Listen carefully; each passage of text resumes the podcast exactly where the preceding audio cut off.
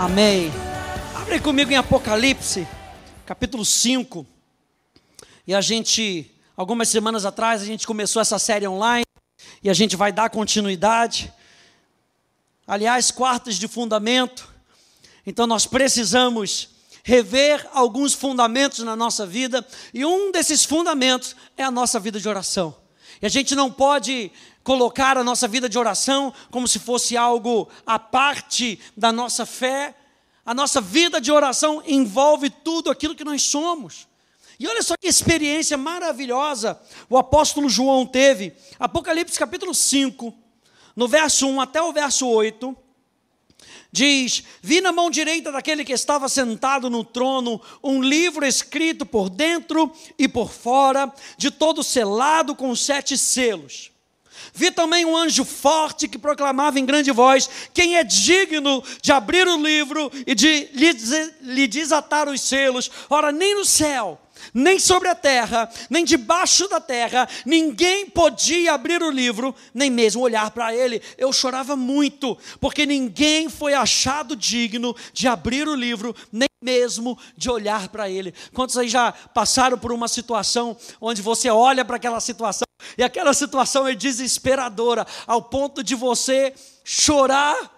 Clamar a Deus, e naquele momento você sabe que você tem um pai e que você pode clamar a esse pai.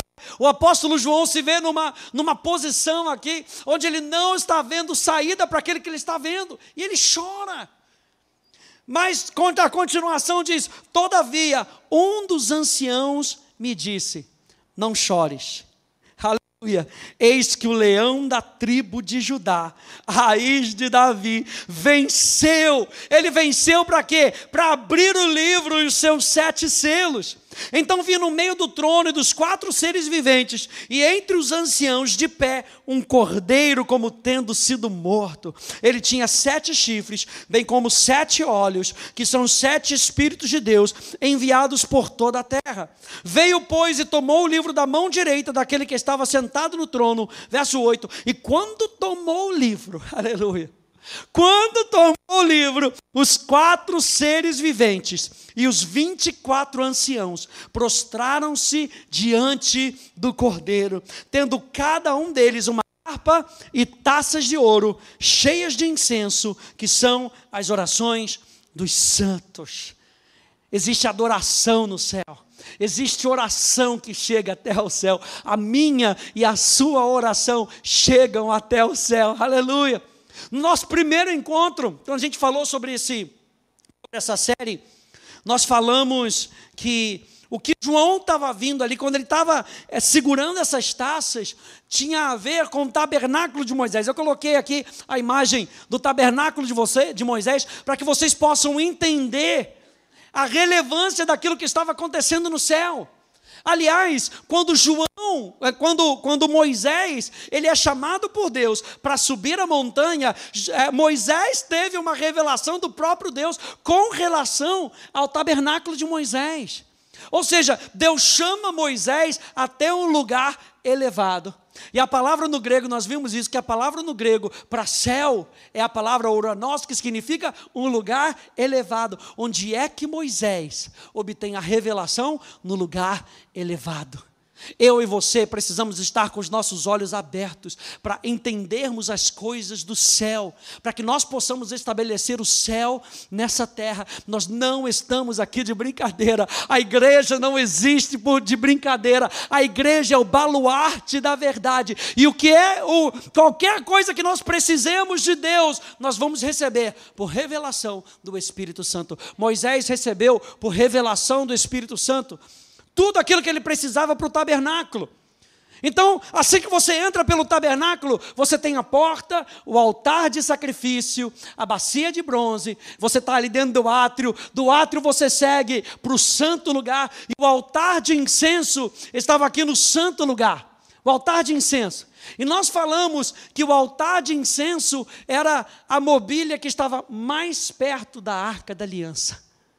Ou seja, a nossa vida de oração nos leva a experimentar a presença de Deus. Aleluia. Estava tudo ali descrito no tabernáculo de Moisés. O tabernáculo representava o desejo do Pai em ter comunhão com o povo de Israel. Aliás, Deus virou para Moisés e fala assim: construa para mim um tabernáculo, para que eu possa estar no meio do povo. Ou seja, quando Deus pede para que Moisés construa um tabernáculo, é para que ele pudesse ter mais relacionamento com o seu povo. Aleluia. Deus ama a sua vida e ele quer ter relacionamento com você. Aleluia. Então, gente, a vida de oração, nós vimos, é capacitada pela obra de Cristo. Não sei se você lembra disso, mas no, no, no, no altar de incenso, você tinha essa bacia, e essa bacia, ela tinha. Como é que eu estou escrevendo? Estou esquecendo, olha a palavra aí. O que faz churrasco, aquele pretinho que faz churrasco. Carvão, aleluia! Pastor, lembra do inglês, mas não lembra do português. Meu Deus, ajuda ele. Esse, essa, essa brasa que vinha do altar de sacrifício era o que aquecia o altar de incenso. E o altar de sacrifício fala da, de Jesus sendo o nosso sacrifício. Qual é a base da nossa vida de oração? A base da nossa vida de oração é o sacrifício de Jesus. Esse é o fundamento da nossa vida. Depois a pastora Janine falou sobre a ligação entre a vida de adoração e a nossa oração. Foi maravilhoso ver isso, que a adoração é como nós respondemos a Deus. As nossas orações devem estar envolvidas com a nossa vida de adoração, com um coração desejoso em se relacionar com Deus. Gente, Deus quer ter relacionamento com Ele. Minha pergunta: você quer ter relacionamento com Deus? Então a nossa adoração e a nossa vida de oração devem estar juntas. No nosso último encontro, nós fizemos um bate-papo. Né, eu e ali o pastor Hélio, foi muito legal, falando sobre o Espírito Santo que guia a nossa vida de oração. Ou seja, muitas vezes nós não sabemos orar como convém, mas nós temos um ajudador. E esse ajudador nos ajuda a orar. Aleluia!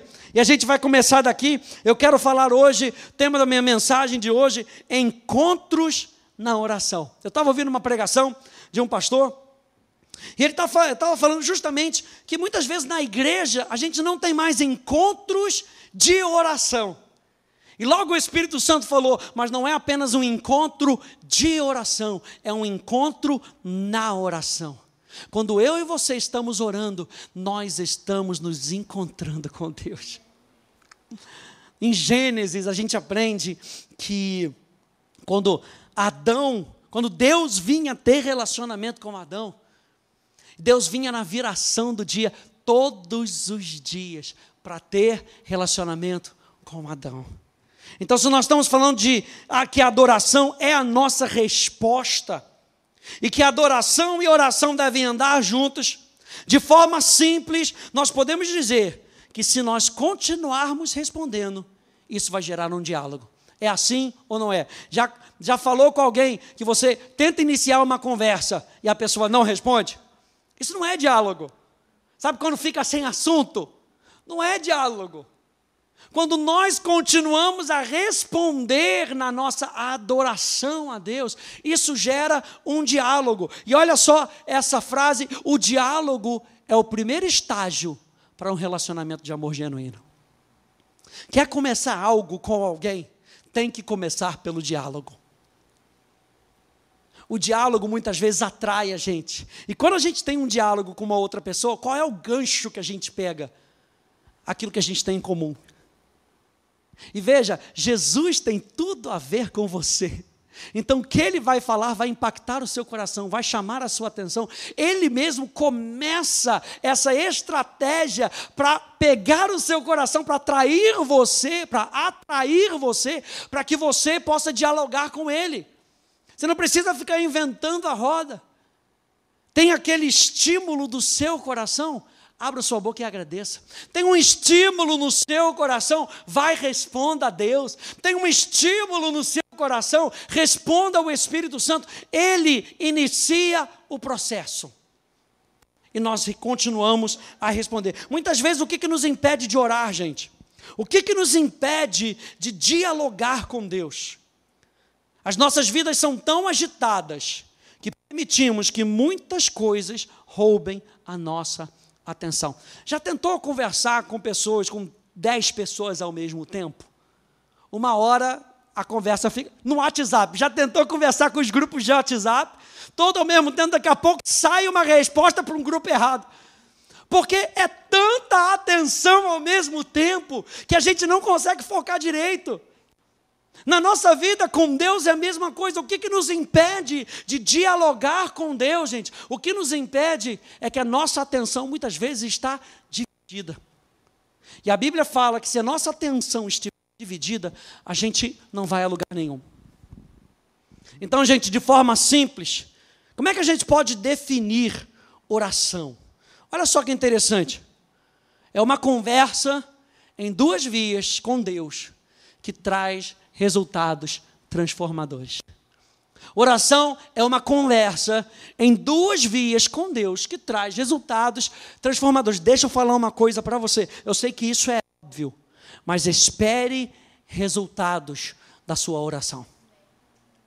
Espere resultados da sua oração. Sabe por quê? Porque o seu Deus é capaz de fazer aquilo que você não consegue fazer. O seu Deus pode, ele pode fazer abundar em toda generosidade. Ele pode transformar a situação. Tudo que ele precisa é de alguém que responda a ele naquela situação. Nós chegamos a falar, isso impactou meu coração se eu não me engano, é, é, Mateus capítulo 9, se eu não me engano, quando os discípulos pedem, envia trabalhadores, Senhor, porque a seara é grande, mas os trabalhadores são poucos. No próximo capítulo, Deus vai enviar os discípulos. Espere resultados na sua vida em primeiro lugar. Espere resultados que Deus vai fazer em você. Quantas vezes nós estamos num relacionamento e nós pedimos: Ah, Senhor, muda outra pessoa. Muda o outro porque eu não preciso de nada. Não, muitas vezes Deus vai transformar você em primeiro lugar porque é você que está orando. Se você está orando, você já tem uma porta aberta para Deus. Deus já tem uma porta aberta no seu coração e Ele vai transformar você em primeiro lugar para que você seja um agente de transformação naquela situação. E então você vai ver que a situação ao seu redor começa a se render à presença de Deus, que vai ser liberada através da sua vida. Começa na gente. Veja, não é falar a Deus, é falar com Deus. Não é somente jogar palavras ao vento e você Tá falando, falando, falando, e você vira no final da conversa e fala: Pegou? Obrigado. É uma conversa. E a gente sempre fala, gente, na oração, se permita ouvir o que Deus quer falar com você, para que você possa responder. Sabe quando a gente, às vezes a gente tem isso no, no, no Conexão, a gente tem lá, tem os nossos vídeos, e aí o rosto está ali e ele lança uma semente. Quando ele lança uma semente, se ninguém responde, fica, a gente fica meio. E aí, gente, qual é o papo? O que, que você vai falar? Aí ninguém fala. De repente alguém fala. Quando alguém fala, você já pega o gancho e já inicia e mantém aquela conversa. E é assim com o Espírito Santo. Ele vai te dar uma, eu sempre falo isso, ele vai te dar uma catucada no teu coração e vai dizer: "Posso falar contigo?" E você responde, pode. Ele começa a falar e de repente ele espera uma resposta tua. E quando você responde, a conversa vai sendo mantida. Ou seja, como é que o nosso tempo de oração estende quando a conversa é mantida? Então eu e você não precisamos nos preocupar com o tempo da oração. Nós precisamos nos preocupar em continuar conversando. Por isso o apóstolo Paulo diz em Tessalonicenses: orai sem cessar. Não quer dizer que você tem que sair pela rua orando e quando alguém for falar com você, estou falando com Deus, você não está ouvindo. Orar sem cessar é continua com a porta aberta do seu coração. Porque quando ele falar, responda a ele. E não importa onde você esteja, você pode responder a Deus. Tem um pastor presbiteriano é, americano que eu gosto dessa citação dele.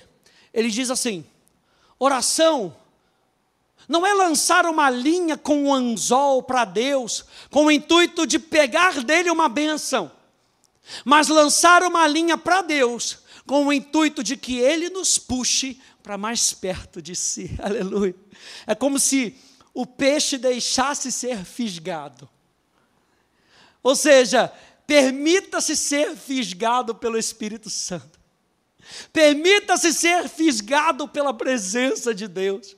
Permita-se ser fisgado pela palavra de Deus e deixa ele te puxar.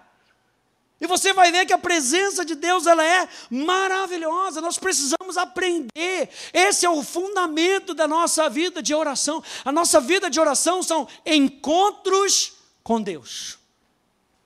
Encontros com Deus. Abre comigo Mateus capítulo 6. Mateus capítulo 6, verso 9. A oração de Jesus. Os discípulos viram a, a vida de oração de Jesus e perguntaram para Jesus: Jesus, então me ensina a orar. Como é que eu oro? E Jesus aqui não dá uma oração para ser repetida, ele dá princípios de oração. Mateus capítulo 6, no verso 9 até o verso 13, acompanhe comigo na sua Bíblia, diz: Portanto, vós orareis assim. Esse é o princípio. Pai nosso que estás nos céus, santificado seja o teu nome.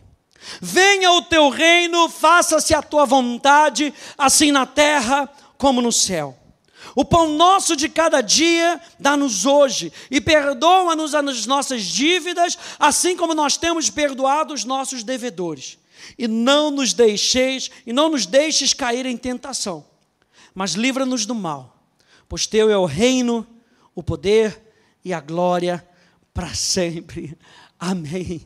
Olha só como diz a tradução da paixão, ela diz assim: Olha assim, nosso amado Pai, sabe que você pode chamar Deus de Pai, sabe que Ele te ama, nosso amado Pai, que habita nas dimensões celestiais, que a glória do seu nome seja o centro no qual nossas vidas giram. Manifesta a dimensão do seu reino e com todos os seus propósitos e que todos os teus propósitos sejam cumpridos na terra, assim como no céu.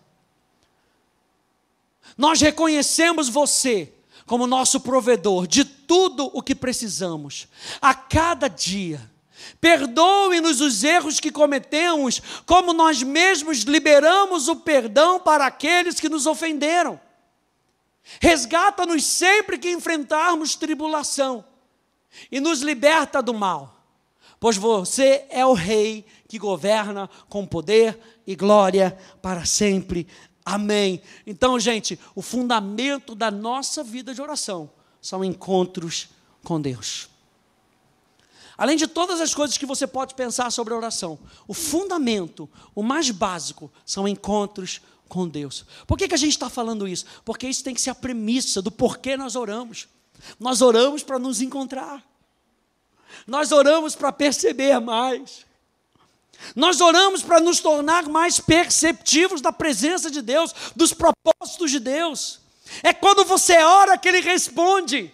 É por isso que a Bíblia fala: bate e abrir-se-lhe-é, pede e você vai receber. E o apóstolo Tiago diz: por que vocês não recebem? Muitas vezes porque não pede. E mesmo quando pedem, pedem para esbanjar nos seus próprios desejos.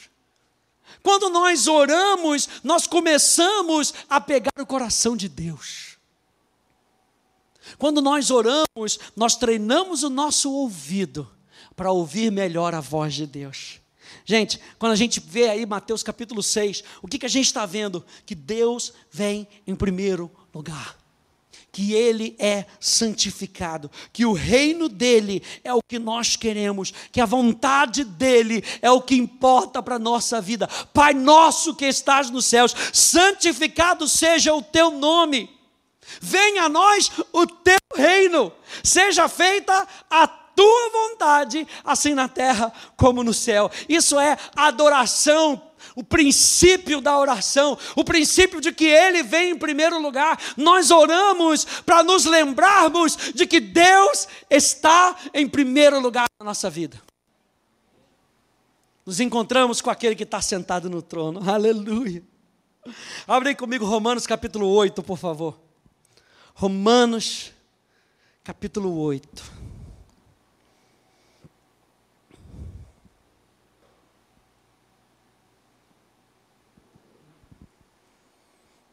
Romanos capítulo 8, no verso 15, verso 16, com quem que a gente se encontra na nossa oração? Se Jesus já abriu o caminho para a gente, com quem que a gente se encontra? Se o Espírito Santo é aquele é aquele mestre que nos leva até a presença, até a percepção da presença, até a pessoa do Pai.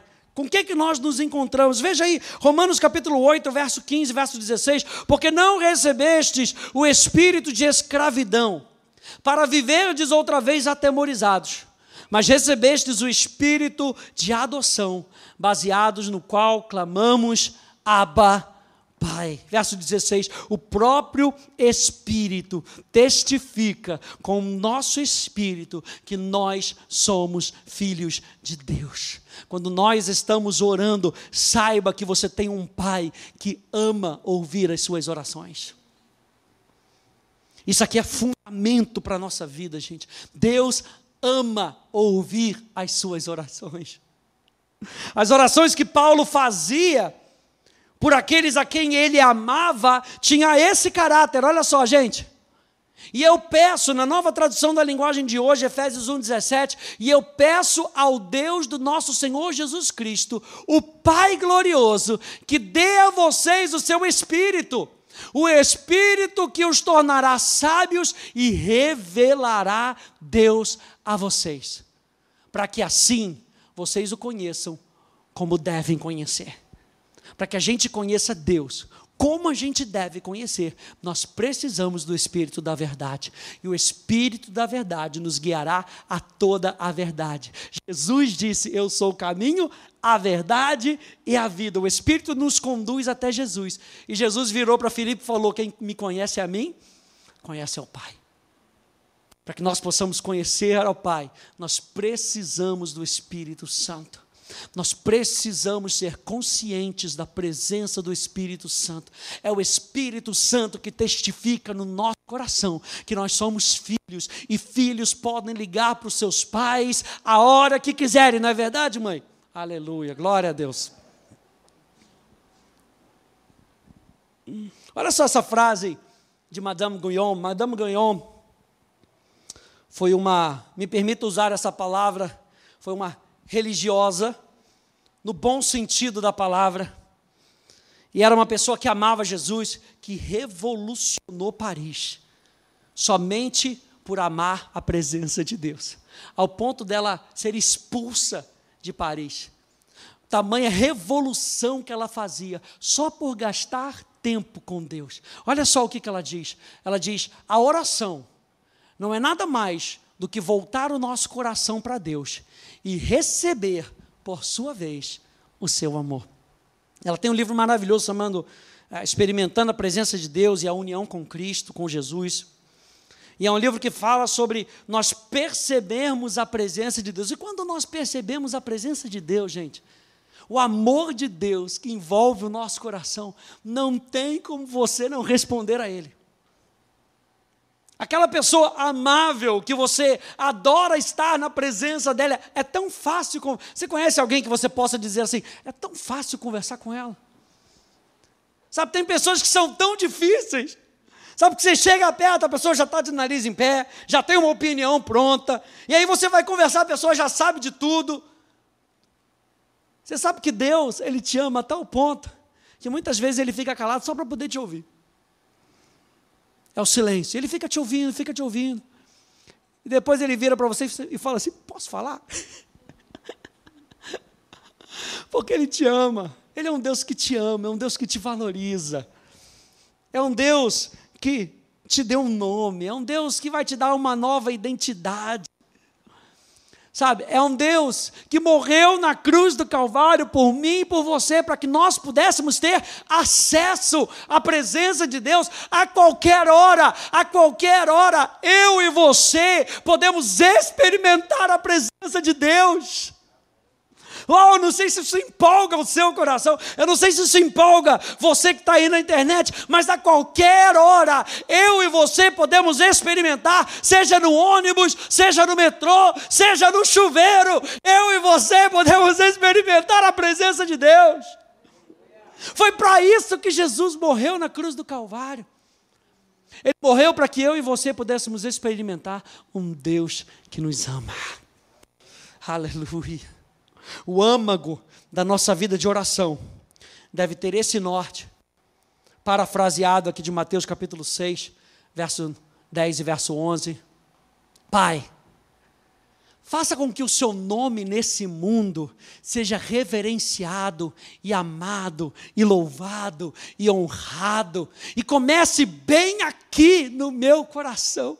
Gente, que oração linda isso com que o nome de Deus seja santificado, mas que comece no meu coração.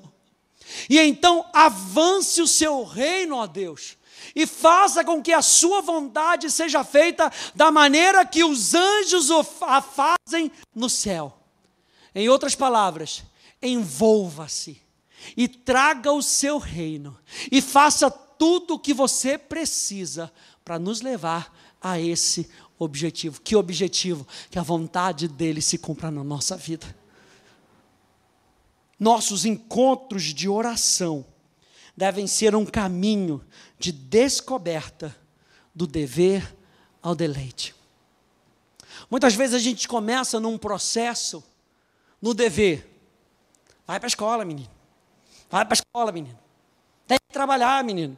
Aí está o cara 45 anos e a mãe fala: tem que trabalhar. Não, tem que ser do dever ao deleite.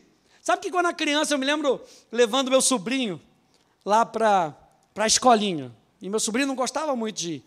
Aí teve dia que minha irmã não podia, minha mãe não podia. Leva lá, ah, vou levar. Aí a gente vai andando na rua, né, aquela coisa, vai brincando. Aí quando o menino está chegando na escola, já começa a perna dele, começa a tremer. Não, tio, não, tio. E aí chegamos na escola, não, vamos lá, você vai encontrar seus amiguinhos, vai. Aí fica o menino, entrega para a tia. Quando entrega para a tia, aí começa aquela lágrima de soluçar, sabe, segura na grade e fala, tio, não me deixa aqui, tio. E dá aquele embrulho no coração, assim, do estômago até o coração vai chegar daqui para cima, você tem que engolir, virar as costas, ser macho, embora. Não passa uma semana. O menino já está lá, tchau tio, vai com Deus, porque é do dever ao deleite, ele encontrou deleite no lugar. Eu e você somos chamados a sair, começar. Esse é o nosso ponto de partida, muitas vezes é um dever. E no dever você entende, eu estou fazendo porque eu sei que tem resultado. Não estou vendo resultado, mas sei que tem resultado. É o pessoal da academia, aleluia, que começa ali, eu sei que tem que ter o resultado. Essa barriguinha tem que sair, mas como é que vai sair? Se não fizer o dever de casa. Fala Deus, aleluia. Tem uma alma convertida nesse lugar. Glória a Deus. Mas você acaba depois encontrando prazer. Por quê? Se eu tenho o que fazer, eu não vou fazer de cara emburrada. Eu vou achar um ponto, um objetivo, estou pregando para mim mesmo, minha esposa é testemunha, aleluia. Um ponto, um objetivo, onde eu vou ter que achar prazer naquilo, para que isso não me puxe para baixo, porque o prazer nos puxa para cima sabe, nos puxa para decolar. E na nossa vida de oração, você vai encontrando prazer, porque Deus começa a falar com você e você começa a orar, você começa a interceder pelas pessoas, sabe, você ouve a voz do Espírito Santo, a melhor coisa de tudo é ouvir a voz do Espírito Santo, e você ouve a voz do Espírito Santo e a conversa vai sendo mantida, vai sendo mantida. Você programou para começar em cinco minutos, mas já passou para 15 minutos. E depois de 15 minutos você passa para 17 minutos, aleluia, calma aí, já achou que falou que ia falar que 30? Não, mas calma, e você vai para 17, você puxa um pouquinho mais e vai puxando, o negócio começa a ficar gostoso. E aí você vai empurrando, e vai empurrando, e vai empurrando, daqui a pouco você passa horas. E você perde o horário. Por quê? Porque você encontrou prazer. Você não, você saiu do objetivo. O dever aponta ali no, você só se mantém no dever com o objetivo, com o olho no objetivo. Mas quando você se muda para o prazer, você encontra uma pessoa e não um objetivo. Então, eu e você estamos nessa jornada de encontrarmos prazer na pessoa. Abre aí comigo o Salmo 63, por favor. Salmo 63.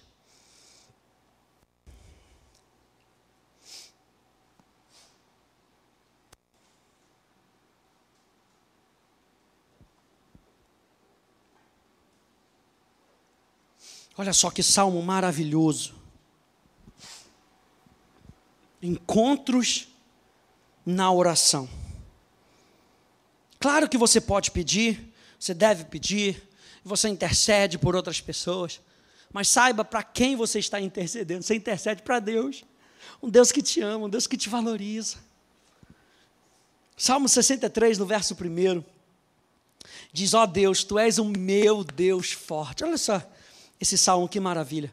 Eu te busco ansiosamente, a minha alma tem sede de ti, o meu corpo te almeja como terra árida exausta sem água.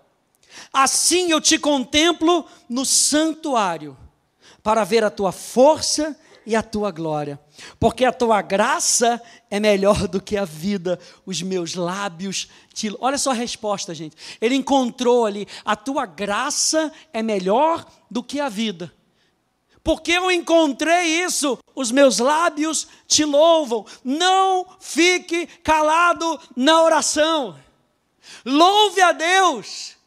Talvez uma, uma, uma boa prática para se começar a oração, comece agradecendo a Deus. Comece encontrando no seu dia ou naquele momento algo pelo qual você é grato. E gratidão abre as portas, Salmo 100. Entrai por suas portas com ações de graças, e nos seus átrios com hinos de louvor. Sabe o que, que o Salmo 100 ali, verso 4 está falando? É que ações de graças abrem as portas para que você vá até o lugar secreto da presença de Deus. Ações de graças abrem portas. Se você tiver que anotar, anote isso. Ações de graças abrem portas. Talvez comece com oração, se encha. Veja que Davi, aqui, o que, que ele vê? Ele vê algo pelo qual ele pode agradecer, ele pode louvar. A graça de Deus é melhor do que a vida. Verso 4: Assim Cumpre-me bem dizer-te enquanto eu viver, em teu nome eu levanto as mãos. Como de banha e de gordura farta-se a minha alma, e com júbilo nos lábios a minha boca te louva. No meu leito, quando de ti me recordo, e em ti medito durante a vigília da noite. Veja, ele puxa dentro dele algo pelo qual ele vai louvar a Deus. Então, Enquanto eu estou deitando, eu me recordo. Durante a vigília da noite, eu medito. E aí os meus lábios se enchem. Ao invés da gente ficar meditando naquilo que deu errado no dia, lembre-se que mesmo dando errado, Deus estava ali com você. Já é motivo para você louvar a Deus. Uau! Porque tu tens sido auxílio à sombra das tuas asas eu canto jubiloso. A minha alma apega-se a ti, a tua destra me ampara. Por que, que nós oramos? Nós oramos para nos encontrar com Ele. E uma outra coisa importante, por que orar? Nós oramos, gente, porque reconhecemos que nós precisamos dEle. Nós precisamos de Deus. Nesse relacionamento é que nós obtemos toda a ajuda sobrenatural que nós precisamos. Aleluia. Nesse, nesse nosso relacionamento é que nós obtemos toda a ajuda sobrenatural que nós precisamos. Sobe, Stanley, por favor. Deixa eu trazer isso para você. Porque eu e você, quando nós lemos a Bíblia, nós vemos que a Bíblia nos mostra sobre oração e nos mostra de maneira muito clara. Quando a gente vê Abraão orando pelos justos em Sodoma e Gomorra, lembra disso? Intercedendo. Senhor, se tiver 50. Senhor, se tiver 10. Se tiver 5. Se tiver um justo, não intercede. Moisés nos lembra que quando oramos, percebemos Deus perto de nós. Olha só Deuteronômio 4:7, na King James em inglês, diz que outra nação é tão grande a ponto de ter seus deuses perto de si, como o Senhor nosso Deus está perto de nós sempre que oramos a Ele. Que verso maravilhoso, gente. Moisés nos lembra isso. O livro de Salmos é o grande livro de oração dos israelitas. Jó, acima de tudo, nos revela um Deus que dialoga, um Deus que fala, um Deus que fala com Jó, um Deus que fala nas situações, um Deus que não nos deixa desamparado. O livro de Jó nos mostra isso. Por todo o Antigo Testamento, vemos que a oração permeou a vida dos profetas. Daniel quase é executado por orar a Deus três vezes ao dia. Jesus Cristo ensinou seus discípulos a orar, curou pessoas com orações, denunciou a corrupção da adoração no templo, que ele disse deveria ser uma casa de oração, e instituiu que alguns demônios poderiam ser expulsos apenas por meio da oração. Ele orava com frequência e regularmente, e às vezes a noite toda. O Espírito Santo desceu sobre ele e o ungiu enquanto ele orava, e ele foi transfigurado com a glória divina enquanto orava. Quando ele enfrentou sua maior crise, o que que Jesus estava fazendo? Jesus estava orando. Podemos ouvi-lo orar por seus discípulos e pela igreja na noite antes de morrer. E em seguida, pedindo a Deus em agonia no jardim do Getsemane. Finalmente, Jesus morreu orando. Os discípulos estavam constantemente em oração juntos em Atos. E todas as reuniões da igreja eram dedicadas à oração. Nós oramos, gente, para obter mais dele. A Bíblia fala que sem fé é impossível agradar a Deus. Porquanto aquele que se aproxima de Deus deve crer que ele existe, ou como diz a King James atualizada, deve crer que ele é, e que se torna galardoador daqueles que o buscam. Tem presente para aqueles que buscam a Deus? Tem. Tem bênçãos para aqueles que buscam a Deus? Tem. Pastor Hélio disse isso no domingo. Muitas pessoas não têm porque não buscam. Sabe? Vem para a igreja por vir à igreja, mas não buscam. Quem busca, acha. E o escritor de Hebreus está dizendo: ele é galardoador daqueles que o buscam. Mas além de tudo, como fundamento na nossa vida, nós oramos para obter mais dele. E se ele está na nossa vida, oração deve estar presente também. Essa frase mexeu com o meu coração nessa tarde. Oração afina o nosso coração com o coração de Deus. A gente usa essa piadinha, não sei se todo mundo lembra daquele rádiozinho se você é daquela época, daquele rádiozinho, que você tinha que achar a estação. O carro hoje, já, você já aperta o botão, ele já vai para a estação direto. Na nossa época era época de marcha, tinha que achar a estação. E dependendo da estação que você colocava, ainda pegava o canal de televisão. E você ia, ia tentar achar. E aquela chiadeira. Sabe quando você não conseguia achar? Uma chiadeira. Mas você parava? Não parava, que você queria ouvir a Ofélia, aleluia. A receita, glória a Deus. Ah, queria ouvir o jogo de futebol, lembra? Aquele jogo do Maracanã. Os caras estavam ali na geral, não conseguia ver nada, mas tinha o um radinho. E para a experiência ser melhor, eles precisavam ouvir aquilo que eles estavam vendo. Não basta apenas ver o que nós precisamos ver. Eu e você precisamos estar afinados para que nós possamos ouvir o que Deus tem a nos dizer. E nós somos direcionados não por aquilo que nós vemos. O que nós vemos nos dá uma percepção maior, mas nós somos direcionados por aquilo o que nós ouvimos. E a oração afina. A oração é esse ajuste. Você lê a Bíblia, você encontra promessas, mas você não é guiado por aquilo que está escrito. Preste atenção nisso. Você é guiado por aquilo que você ouve de Deus. A voz da revelação daquilo que está escrito. Por isso que o apóstolo Paulo vai dizer que toda escritura é inspirada por Deus. E ele é apta para nos corrigir. Ela é apta, ela tem valor. A palavra inspirada ali é um soprar do Espírito. E esse soprar do Espírito é Ele nos dando direções. Tem um pastor americano chamado David Diga. Ele diz que segredos não são gritados, segredos são sussurrados. Já brincou daquele negocinho de vem aqui, eu vou te contar o segredo. O cara não vai contar um segredo gritando para você lá do outro lado. Ele vai te chamar no canto, vai botar a mãozinha para ninguém ler os lábios dele e vai falar de mansinho no seu ouvido para que só você ouça. Segredos não são gritados, são sussurrados. Eu e você temos que ser dirigidos pelo Espírito Santo. Olha essa frase, olha essa. Não é uma frase, quase é um parágrafo que Deus me deu dessa tarde.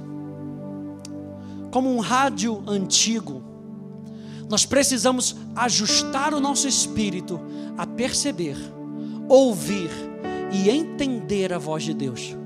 As Escrituras nos fundamentam, mas é a Sua voz que nos guia. O mesmo Espírito que inspira e revela a palavra do Pai, é o mesmo que com Sua voz nos leva onde devemos andar. Só assim, na palavra e na oração, dialogando com Ele pela fé, respondendo em adoração e obedecendo Suas direções, é que vamos estar aptos a ver os resultados que Ele prometeu para nós.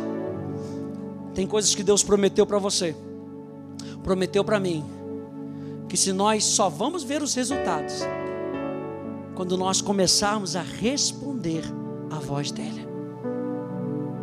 Ele não quer filhos mecânicos. Ele não quer filho no papel. Ele quer filhos de verdade. E filhos ouvem a voz do Pai. Amém, gente? Fique de pé comigo, por favor.